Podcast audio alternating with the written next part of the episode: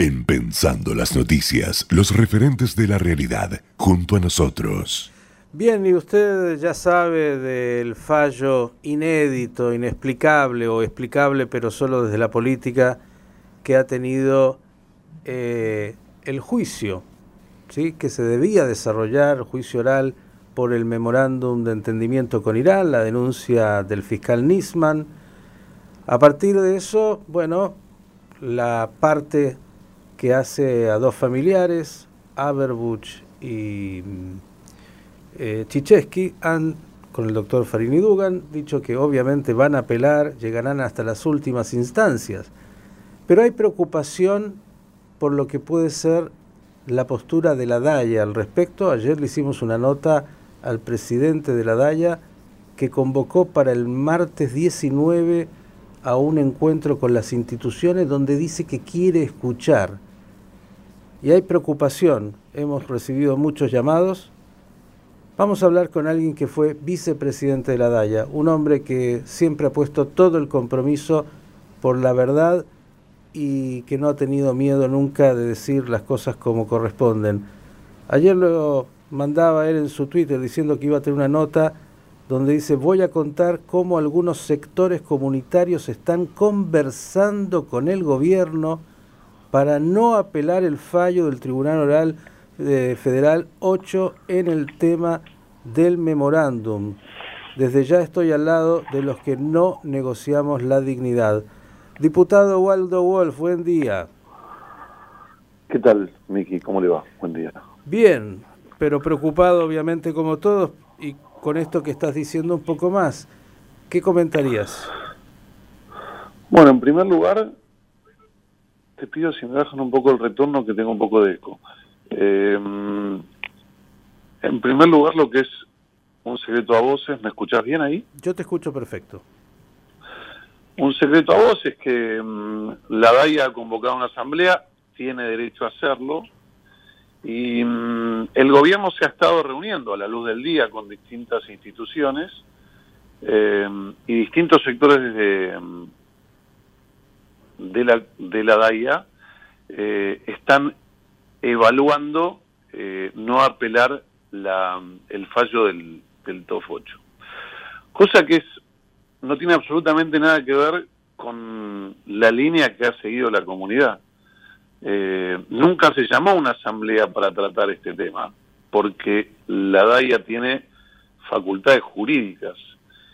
Y no solo que nunca se llamó para tratar este tema abierto a las instituciones, sino que ninguna institución nunca pidió una asamblea extraordinaria para cuestionar ninguno de los momentos, las instancias y los procesos que se llevaron a cabo. Quiero solamente, Wolf, disculpe, eh, decir que, para ser muy preciso, el presidente de la DAIA ayer nos decía que no se trata de una asamblea, que se trata de una reunión para escuchar lo que las instituciones tienen para decir. No sé si hay una gran diferencia en términos reales, pero para por lo menos de, eh, plantearlo en esos términos, como él lo dijo. Bueno, yo lo que le quiero decir es que la DAIA es soberana y puede hacer lo que le parece, pero es una institución política. Y yo soy un hombre que estoy en la política, pero estoy en la política antes de ser diputado, porque desde que era vocal de una de una institución de la comunidad opinaba. Y cuando uno toma decisiones políticas, tienen consecuencias políticas. Y tiene que exponerse al escrutinio de las distintas fuerzas políticas. La comunidad tomó una decisión eh, a través de la comunidad organizada, a través de la DAIA, tomó una decisión, eh, yo no, no era dirigente, se reunió la comisión directiva de la DAIA en un momento y dijo, vamos a ser querellantes. Y nunca nadie dijo nada. Nosotros involucramos a la sociedad argentina en la, travesía republicana de justicia. Porque 13 jueces nacionales dijeron, tiene que investigarse.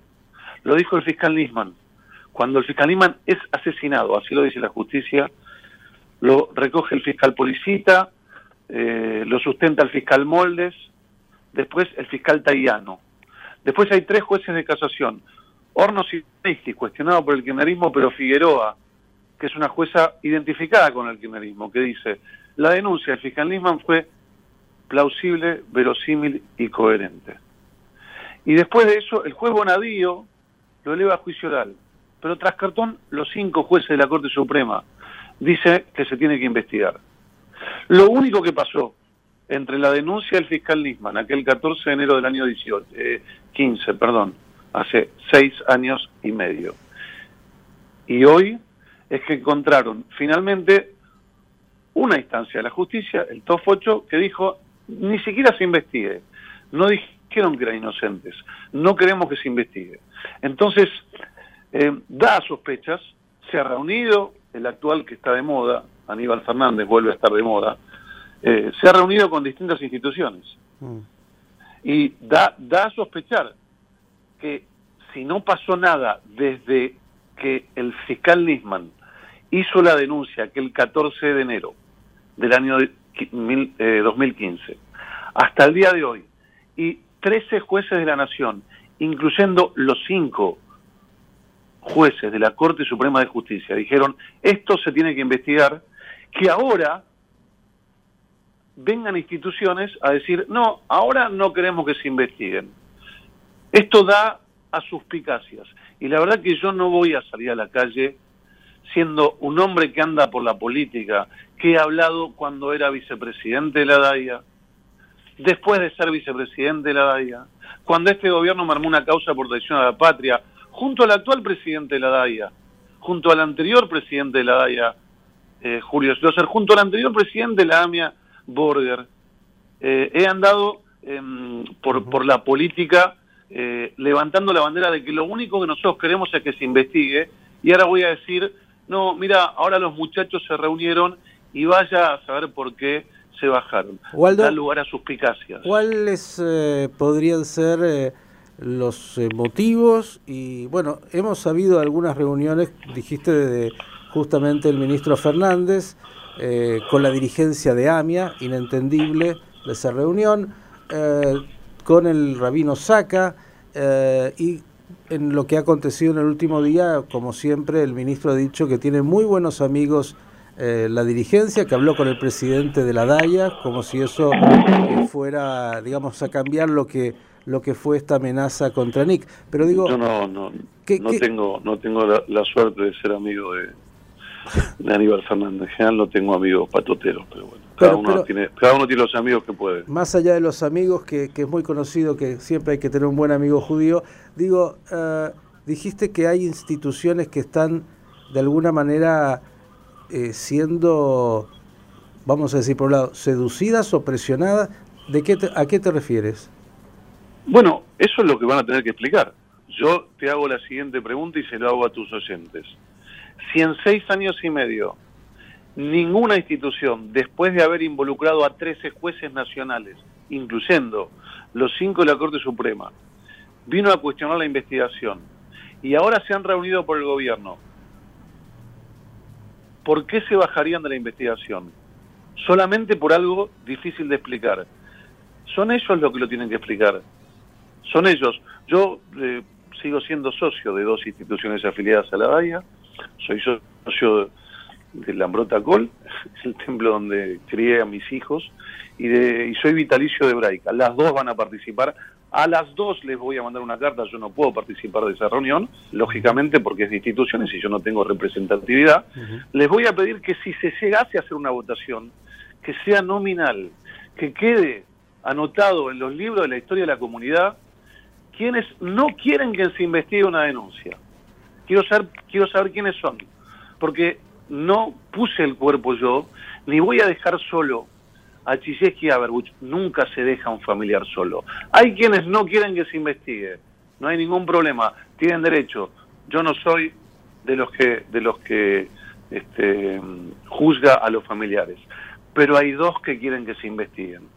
Y yo no los voy a dejar solo, voy a estar al lado de ellos como estuve siempre al lado este, de ellos. Si solamente uno quisiera que se investigue, la comunidad institucionalizada tiene que estar. Y si esto termina saliendo dinero, porque algún día un, tribunal eh, falla en contra, será el costo que tiene la comunidad por someterse al sistema republicano y no a las conversaciones con los Aníbales Fernández de turno. Waldo, dos temas. Es, eh, lo que yo digo. Muy bien, dos temas justamente que tienen vínculo con lo que acabas de decir. Por un lado, hay que recordar, porque han pasado tantas cosas, que la AMIA en su momento, y fue todo un escándalo de los tantos que se ha vivido sobre este y otros temas, eh, el presidente de la AMIA, Agustín Svar, hizo un planteo que no estaba de acuerdo con eh, esta querella y que pedía de alguna manera que la DAIA se bajara. Le costó en su momento apartarse de, la AMIA con, con, digamos, una situación muy difícil.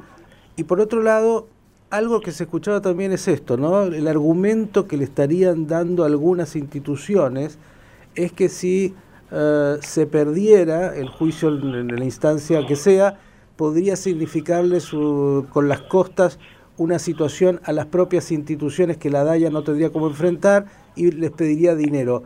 Ahora, eh, pregunta, si hoy la DAIA no apela, yo no soy jurista, ¿Esto significa que aquellos que se sientan afectados no pueden reclamar dinero? Por la vía penal no tuvo costas, pero por la vía civil pueden accionar. Así que eh, yo tampoco soy abogado, pero lo que estuve averiguando es que sí podrían accionar. Pero al margen de eso... Pero que estarían negociando, eh, perdón, yo te interrumpo porque trato de pensar en voz alta, estarían negociando que, no les van a cobrar si, el motivo fuera que tienen miedo de perder el juicio, eh, sería un tema económico. Pero deberían haberlo pensado durante seis años, porque nosotros, eh, eh, la DAIA representa a la comunidad judía argentina, a, por lo menos a una enorme parte. Sé que hay otros sectores que no se sienten representados y está muy bien. Los que se sienten representados, yo entre ellos, porque indirectamente este, soy un institucionalista, pero además participo que están afiliadas. Este, esas cosas hay que pensarlas en el, en el momento en, en, el que en el que se en el, en el que se incurre o en el que se, uno se embarca en el pedido de justicia republicano. Cuando la DAIA hizo esto, cualquiera de las instituciones que hoy se opone podría haber dicho, no, no, llamemos una asamblea ahora porque nosotros nos oponemos. Seis años después, eh, la verdad que da lugar a suspicacias. Por eso eh, repito, pueden hacer... Preguntarte pueden directo, Waldo. Permitime decir esto que es importante. Claro que yo no tengo el monopolio de la verdad. La DAIA soberana puede llamar a su reunión, las instituciones pueden votar y pueden votar lo que quieran. Esto tiene un costo. En la calle, en la calle se dice que si se bajan van a haber arreglado la impunidad. Yo no voy a ser parte de eso, por eso estoy acá denunciando esto, con el costo que esto tiene, con los aprietes que también recibo, con los llamados que recibo, pero vos me conocés, yo no me crié escuchando como este eh, mi familia se escapó de la ciudad y no tengo tatuado mi design en el brazo para que algunos que juegan a hacerse los jurisconsultos este, mm, eh, salgan a negociar nuestra participación republicana, que fue desde el primer momento, queremos que se investigue, ni más ni menos. Negociar sería, y con esto cerramos, que le habría ofrecido de alguna manera, no sé si el ministro Fernández o los interlocutores del gobierno, que si la DAIA no apelara, le diría a todos aquellos que están imputados, como si eso fuera una garantía que se cumpla, que entonces no accionaran civilmente por costas o por algún tipo de, de agravio que podría significar un tema de dinero, es decir, están negociando potencialmente... Eh, eh, un tema de dinero para, para que no continúen en la acción?